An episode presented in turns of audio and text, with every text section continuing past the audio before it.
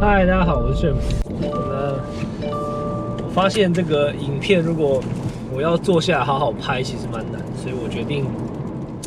每个周末如果空档，就来跟大家分享一些开店的经验跟知识。那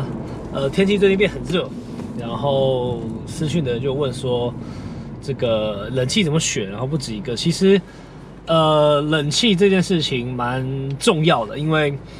我每次都说，就开店，我觉得装潢类最重要就是水跟电啊。那冷气刚才都有，就是它有要用电，然后它有所谓的排水。那在这个冷气上面有先分享，大概就是只有就是两种嘛，一个是这种水冷式，就水塔。如果你小学、国中的体育馆那种很大一台，像是整个落地在吹的那种，多半都是水冷的，然后它就需要个水塔这样循环。那正常大概在店家里面装的都会是这个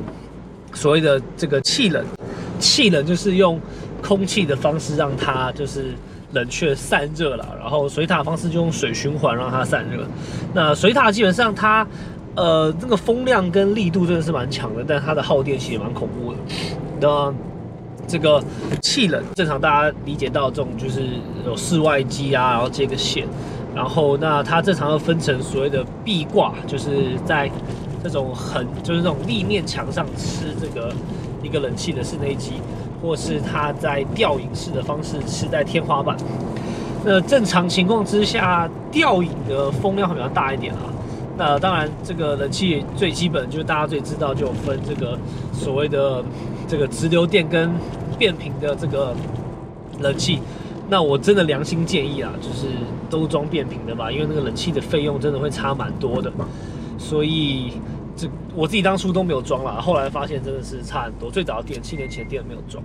那所以建议大家这样做。那装冷气基本上会回到在里面的时候，当然扣除价格我先不谈啊，价格就是当然。大家量力而为，但我觉得变频是必要的。但我们可以透过这个安装的时候，让这个冷气的效能可以优化很多了。像是这个，呃，你去看最厉害的冷气，我都觉得像是火锅店或烧肉店，因为第一项火锅店它基本上它里面在煮嘛，所以热蒸汽很多，所以你又不能让它里面很热，所以它冷气要凉，基本上是要有这个蛮多规划跟设计的。再来是烧热电，就是烧热电会把烟要抽走，所以你冷气势必会抽走。所以这两种电型，如果就是冷气装不好，一定是差赛，就是客人都会跑掉嘛。所以换言之，如果我们要学习冷气怎么装，其实他们就是一个很棒的范例。那我会建议这样，就是不管你是做什么样行业啦，你想要冷气冷，我的观察跟原则就是。你的冷气要吹到对的位置。很多人说，就是你装墙上吊影，就是风就是这样，好像有点循环。但事实上，你在空中这样子的冷气吹，基本上我认为成效都不佳。所以，如果不够冷受，大多数会再加这个所谓的电扇去吹嘛。但如果电扇在吹，这个符合你的设计跟风格或空间，反正能用当然没差。但如果今天你是要进阶的去了解到，呃，一个。呃，空间要怎么冷气够冷？你会发现一件事情，就是他们都会再加一个风管。那这个风管基本上会吹向所谓的走道，因为就是你不能往餐点去吹嘛，你也不能往客人的头去吹嘛，所以基本上你要往走道去吹。那走道一吹，基本上冷气下去，就算不小心的被烧电抽走，或是其他热空气也还好，因为冷空气已经确定的落到了客人身边。所以这样子一个情况之下，至少客人都有被吹到，那被抽走的冷气也至少有贡献了。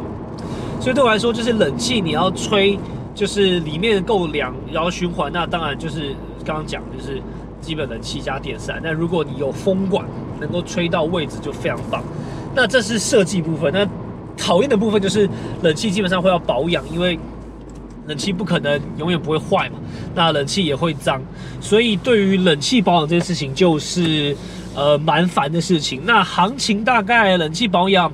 你室内机加室外机可能落在至少要两千五到三千五、四千都有可能。那冷气保那一台的价钱了，当然看这个功法跟细致度，因为如果你没有去好好研究它到底执行多少，其实那个钱是很难比较。那在冷气部分，基本上如果你不保养，会发生什么事情？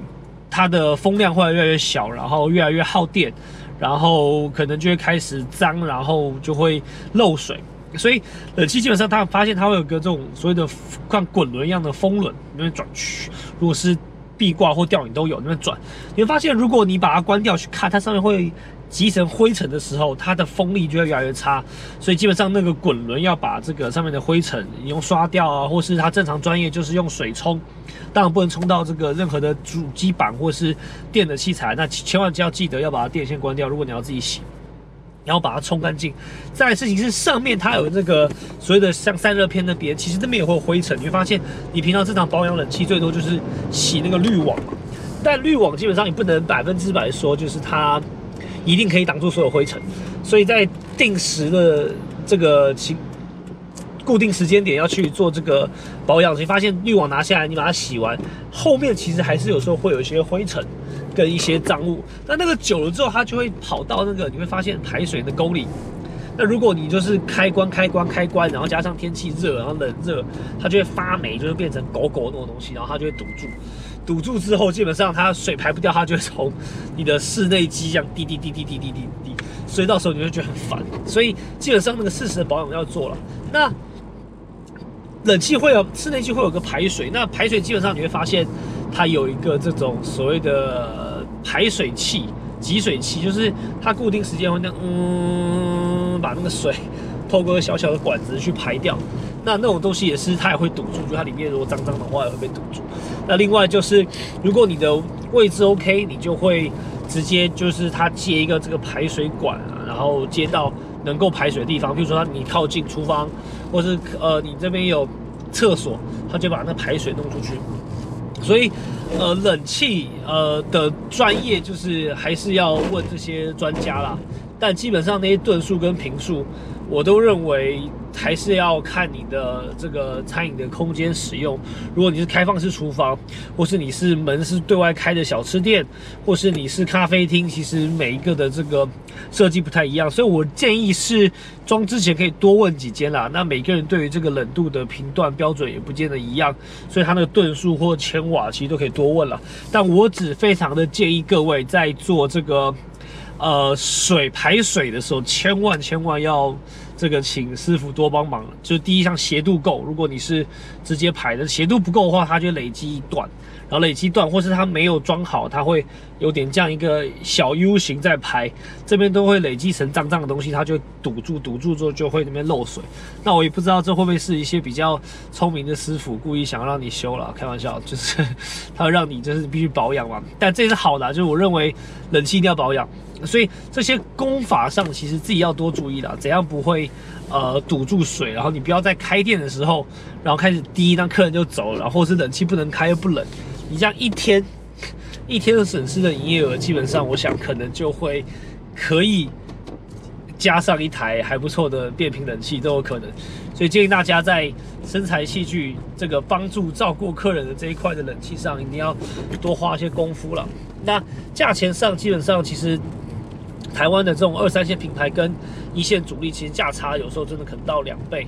但我会觉得它跟我每次在推荐的冰箱是一样，因为你你夏天基本上至少可不要夏天，你可以一年真的基本上都要开这种使用频率非常非常高的东西，我真的觉得那个钱是花的超级值得，就是你每天都要使用嘛，然后你你只要开了一天，可能就跟原本比可以省个一百两百，这一年的下去其实超多钱，所以我觉得冷气的使用上。建议一定要用到这个非常非常到好的，然后变频的。那当然，今天预算如果不足，我就会建议大家就是也找二手的，然后信赖的，但是品牌还是要好一点的。那如果真的你是很想就是只是试产品，没有说到底一定要把这这间店面做到一两年，我觉得那没差啦，就反正用吧。那只要赚钱都不怕，对你只要开了。两三个礼拜，两三个月，真的不错，表现状况 OK，然后大家喜欢吃，然后宣传出去了，那我想你也有钱换个好冷气都不急，OK 吧？那冷气的部分分享到这边，看大家有任何问题都欢迎在下方留言，然后我都会找时间来跟大家分享。那我们这个车上随意聊的詹姆斯系列就下次见喽，拜拜。